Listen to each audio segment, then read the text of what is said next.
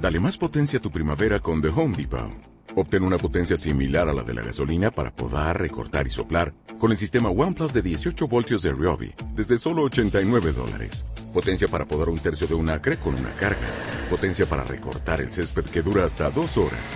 Y fuerza de soplado de 110 millas por hora. Todo con una batería intercambiable. Llévate el sistema inalámbrico OnePlus de 18 voltios de Ryobi. Solo en The Home Depot. Haces más. Logras más. El Señor esté con vosotros. Lectura del Santo Evangelio según San Marcos.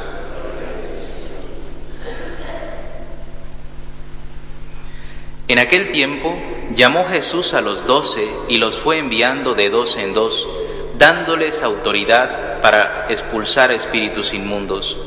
Les encargó que llevaran para el camino un bastón y nada más, pero ni pan, ni alforja, ni dinero suelto en la, en la faja, que llevasen sandalias, pero no una túnica de repuesto. Y añadió, Quedaos en la casa donde entréis, hasta que os vayáis de aquel sitio.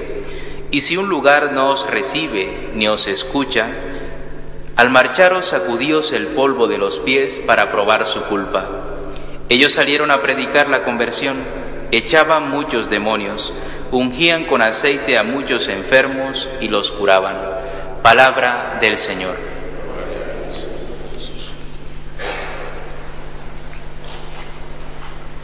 El Evangelio que acabamos de proclamar es el Evangelio que nos pone de manifiesto las primeras misiones apostólicas. Pero para esto Jesús ha tenido que llamar a algunos para que estuvieran con Él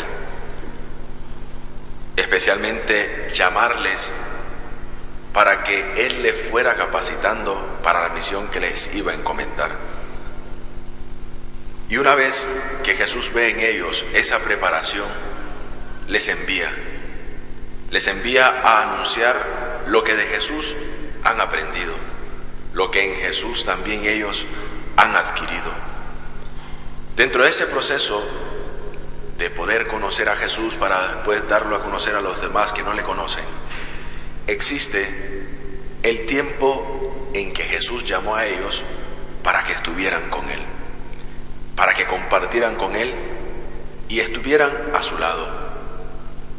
Y eso es lo que el Evangelio a nosotros el día de hoy nos pone de manifiesto.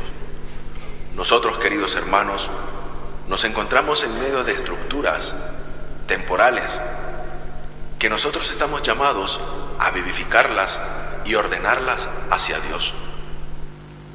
Nuestra misión es ser luz donde nos encontramos, porque el Señor nos ha llamado a cada uno de nosotros primeramente. No nos ha dicho tú ve, sino que ha dicho primero sígueme. Y ese sígueme tiene en sí el mayor regalo que podemos recibir a Dios a través de nuestra propia vocación particular. Que el mundo, por la predicación de la iglesia, escuchando pueda creer y creyendo pueda esperar y esperando pueda amar. Si nosotros damos testimonio de nuestra fe, Jesús nos envía en medio de lobos, como dice el Evangelio. Tenemos que dar testimonio de esa fe, de esa predicación coherente a la cual nosotros estamos llamados a anunciar a Jesucristo con nuestra vida. Porque no podemos perder de vista que primero nos ha llamado a nosotros para estar con Él, que primero nos ha llamado para formarnos, para enseñarnos el misterio. Ya lo decía el Evangelio en los días anteriores.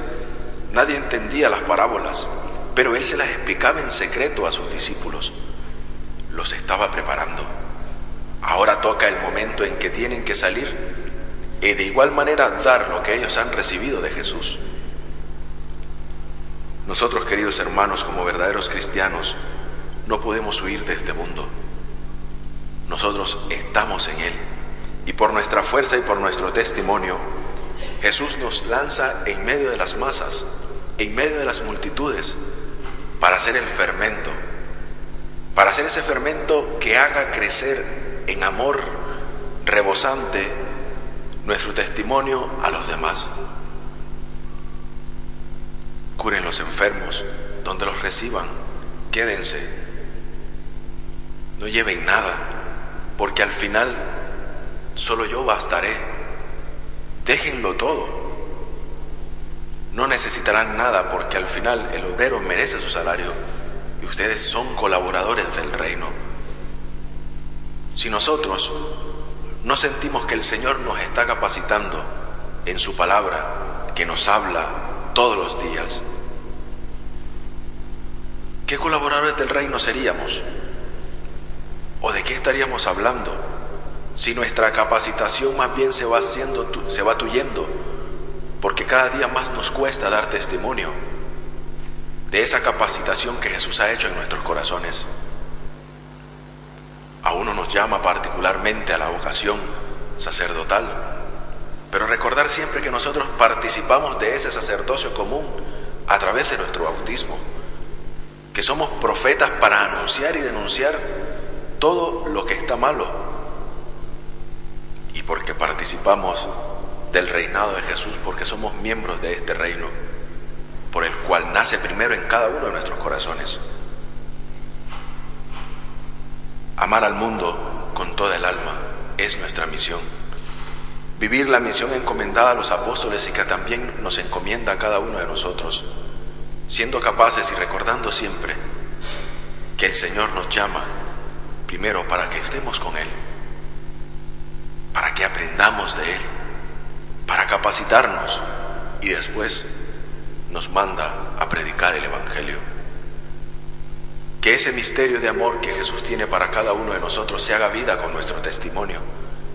Que ese misterio de amor con que Jesús nos llama, vivamos verdaderamente agradecidos. Porque a pesar de lo que somos, Él nos sigue llamando. Él nos sigue diciendo, sígueme, levántate, ven, yo estoy contigo. ¿No experimentamos eso nosotros en nuestra vida diaria? Cuando hacemos oración, cuando hablamos con Él en la oración, no sentimos ese frescor, esa santificación, esa alegría que a veces sentimos que hemos perdido todo. Y es en ese momento cuando Dios está con nosotros. Si tu padre y tu madre te abandonan, yo no te olvidaré porque te tengo tatuado en las palmas de mi mano. Así lo dice el profeta.